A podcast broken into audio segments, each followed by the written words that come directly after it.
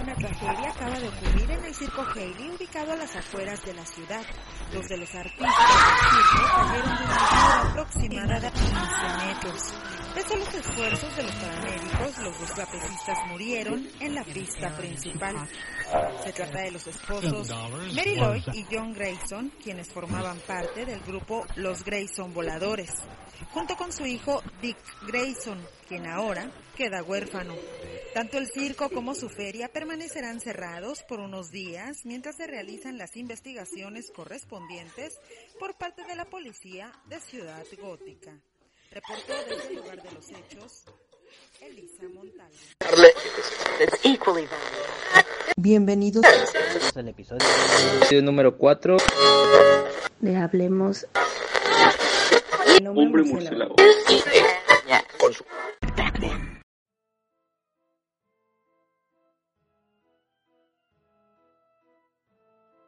Registro de voz del caso Grayson. Me encuentro en el exterior, en la parte más alta de la carpa del circo. Veo una toma de aire por donde pretendo ingresar. Desde aquí se aprecia toda la pista principal del circo, así como las gradas y las butacas. También se aprecian las entradas y salidas de los lados noreste y sureste, y un poco del área de camerinos y la zona de iluminación. Veo las columnas principales desde donde los Grayson hacían su acto. Me acercaré a una de las bases. Me encuentro en una de las bases. El espacio es pequeño, pero aquí se colocaban los tres Grayson para iniciar su acto. No hay presencia de huellas ajenas a las zapatillas que ellos usan. Me fijaré en la otra base.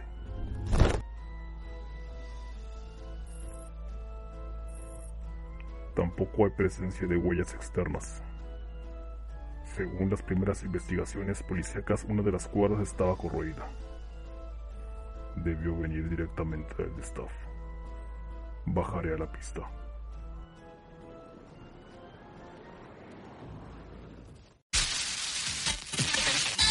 Hay disturbios en todo el país. Washington hace el recuento de los daños. montón de ciudades de los Estados Unidos protestas y también saqueos y también destrozos. Protestas y disturbios volvieron este sábado a ocupar las calles de distintas ciudades de Estados Unidos.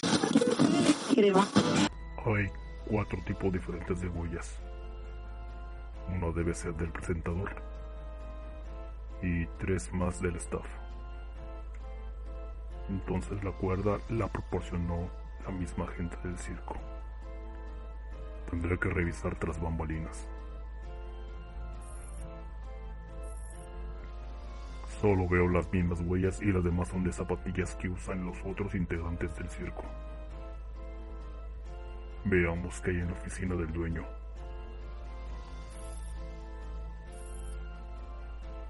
Cinco distintas huellas de zapatos. Computadora escanea la zona.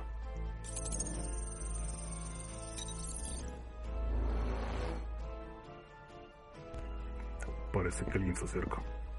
Debe de ser de la policía que resguarda el lugar.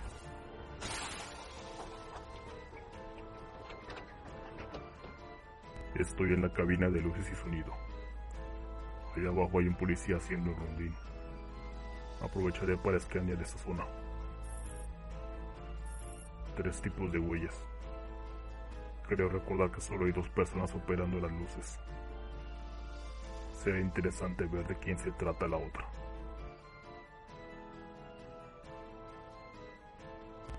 Es hora de regresar a la cueva. Termina grabación.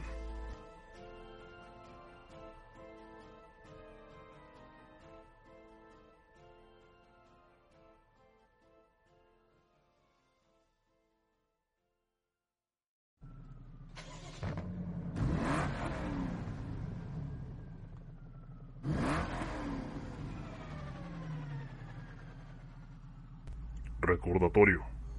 Presentarse en la comandancia y continuar con el papeleo del joven Grayson. Solicitar a Alfred remodele una habitación para el chico. El mayor asesino serial de Estados Unidos se declaró culpable de 13 homicidios y 50 violaciones. Un asesino en serie y de formas macabras ha sido descubierto en el sur del país. Un criminal confeso que además habría cercenado y hasta intentado comer partes del cuerpo de una de sus víctimas. Un supuesto asesino serial que sembró el terror. Hoy fue encontrado en Estados Unidos un asesino en serie que era buscado durante más Computadora, envíame los resultados con las coincidencias de las evidencias recabadas en la pantalla. Computadora, muéstrame en la pantalla la lista de lugares frecuentados por Tony Zuko en los últimos dos días. Realiza el análisis de las muestras. Noto de voz caso Grayson. Las coincidencias de las huellas en la oficina del dueño del circo coinciden con las de Tony Zuko, y al parecer con dos de sus hombres. La muestra analizada por el computador arroja que es un grano de arena y un poco de aceite, lo que me lleva a pensar que Tony sí estuvo en el muelle esa noche. Un par de huellas más deben ser del dueño, pero aún faltaría saber de quién es el otro par de huellas, y además quién sería la otra persona que observaba desde la cabina de luces. Computadora, envía la información encriptada a James Gordon. Alfred, saldré a patrullar otra vez. Cuida del niño. Ve que no le falte nada. Hablaré con él por la mañana. Él no debe de pasar por lo que yo pasé. Joker. Joker. Joker. Joker. de Joker.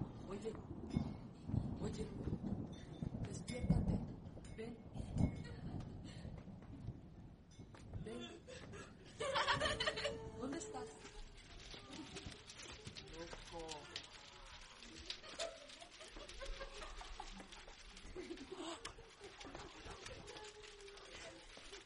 ¡No vengas! ¡No vengas! ¡No vengas!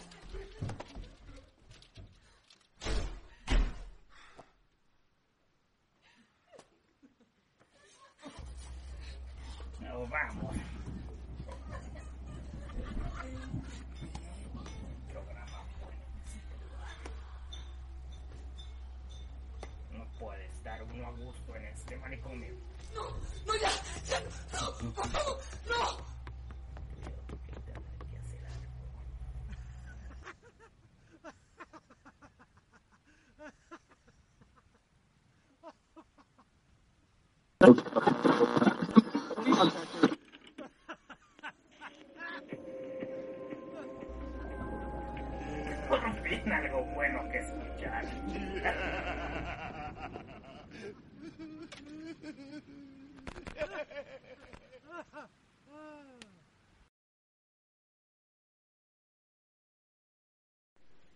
Bueno, eso no será sencillo.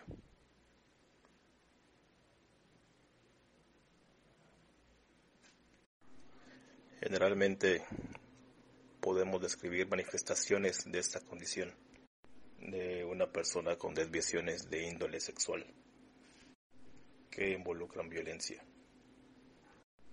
Si vas a cualquiera de las desembocaduras de algún gran río y recoges un poco del agua que fluye por la corriente, dices, ¿de dónde viene? Para rastrear su origen, y de eso se trata esto. Hablamos de eventos microscópicos, por decirlo así, eventos indistinguibles, indetectables. Por ejemplo, un copo de nieve que se derrite, ¿no? La llegada de la primavera y tal vez y la combinación de otras fuerzas. Y el resultado definitivo que vemos, pues, es el río como es. Ahora hablamos sobre el desarrollo. Bueno, de la conducta homicida. Bien, ¿qué puede causar este tipo de trastornos mentales?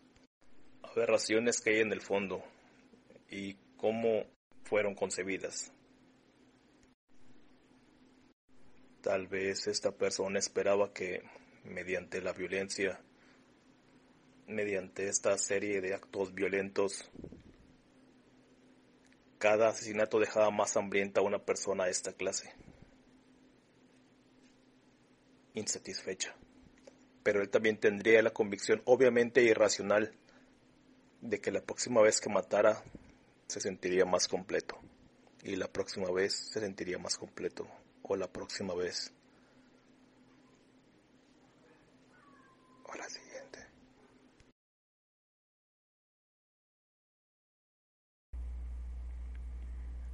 Estas fueron palabras de Ted Bundy, asesino en serie en Estados Unidos de Norteamérica. Se le comprobaron 36 asesinatos. Fue condenado a muerte y ejecutado en la silla eléctrica el 24 de enero de 1989. Por lo general, buscamos a los monstruos debajo de la cama. Buscamos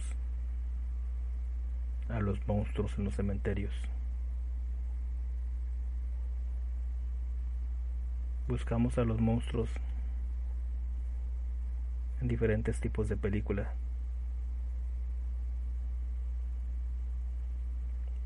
Pero nos olvidamos que los monstruos en la vida real por lo general son los que nos buscan y no nos damos cuenta hasta que es demasiado tarde.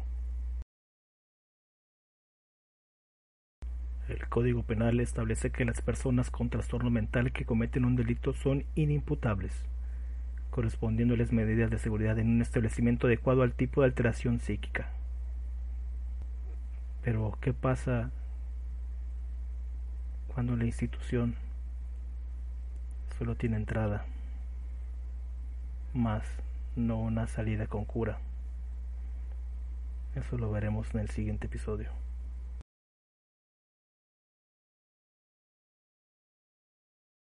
Chan, chan, chan.